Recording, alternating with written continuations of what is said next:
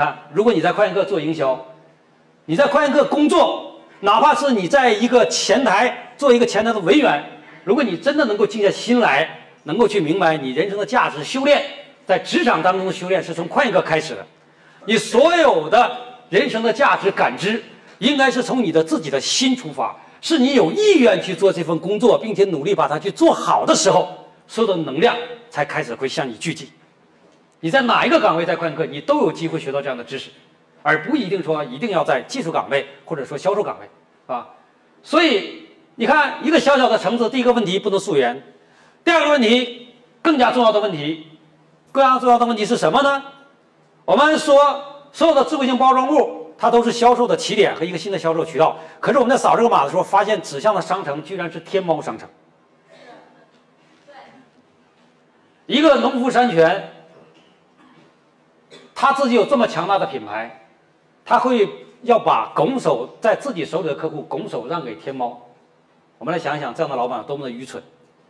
可是这个世界上从来不缺愚蠢的人，明白吗？那么，所以我们要用我们的良知。什么叫我们的良知？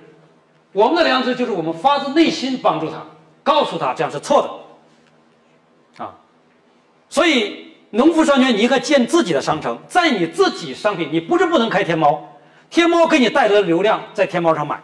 那如果是你自己的流量，你为什么要转到天猫上去呢？所以我们看到了，当美团、当饿了么去提高佣金的时候，很多饭店开始弃单，开始不干了。为什么？啊，我在讲课几年的时候就已经讲得很清楚了，是吧？团购。今天几乎所有的互联网平台都是建立在传统企业对互联网的没有认知，或者认知模糊这种模式之下生存的，他们完全都是传统企业的寄生虫。今天我们可以这样去理解：所有的互联网应用平台都是传统企业的寄生虫，他们赚钱的手段就是因为传统企业的老板不懂互联网，所以他们赚的是老板不懂互联网的钱。一旦传统企业老板一旦醒悟，他们如果有机会龙场悟道的话，他们马上就能知道生意的原点是什么。他就知道我不会再去用天猫了。我既然是我的客户已经买了我的橙子，那就直接在我的网站上去下单就可以了。我为什么要到那个上面去呢？啊，你看，这是他不懂。我们不讲，永远都不懂。他如果走进快研课的课堂，如果听我们的课，我相信他立刻就能顿悟。所以有些时候人生开悟，龙场悟道是需要你要在龙场那个地方。而且那王阳明是憋了很长时间，没有人教他，他是自我悟道。但是在快课的课堂，我们可以点化他，我们可以让他立刻开悟，告诉他营销的原点到底是什么，啊？哎，你看这是第二个，我们所有的快课员工从一个小橙子可以理解。还有一点，第三点更重要的。农夫山泉最大的价值、最大最大的渠道是什么？最大的品牌是什么？水。那他现在开始卖橙子了。他把橙，我那我我那袋橙子是在沃尔玛买的。你要知道，进到沃尔玛去，你三四个月你都拿不回钱来，而且水果这种东西，呃，很容易损耗。所以，农夫山泉卖橙子最好的方法是什么？榨什么汁儿？是吃货思维。营销的思维是什么？营销的思维是应该把农夫山泉的水作为入口，明白了吗？对。农夫山泉卖那么多的水，只要能让人扫水上的二维码，然后在水上面买橙子就 OK 了嘛？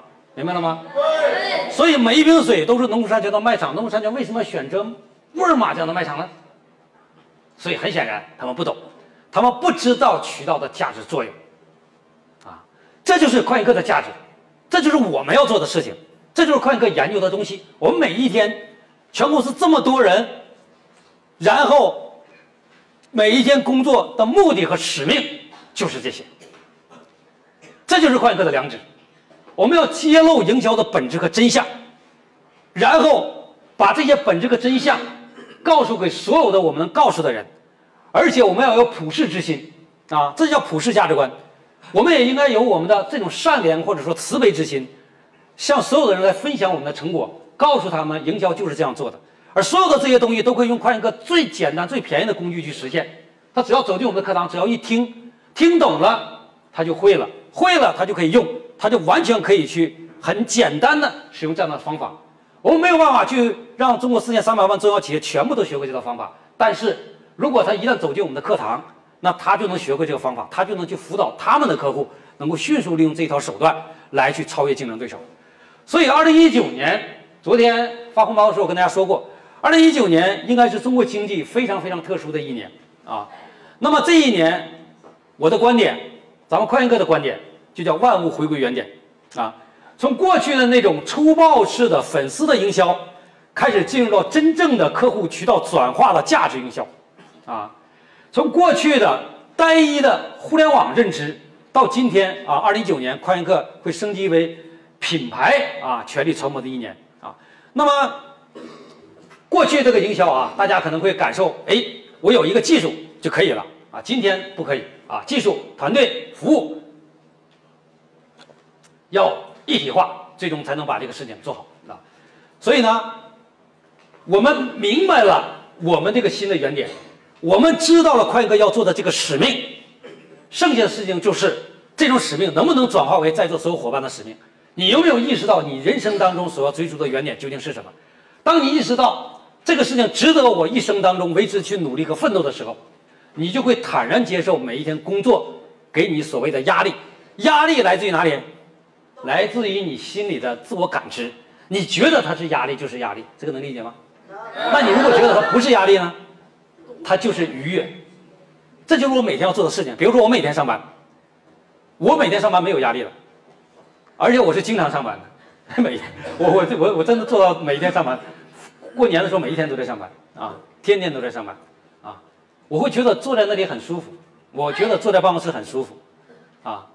而且我我要一天不上班，还心里还挺难受，啊，有些时候上班也不见得说一定在那儿，呃，一一定要弄点什么大的东西出来，有的时候。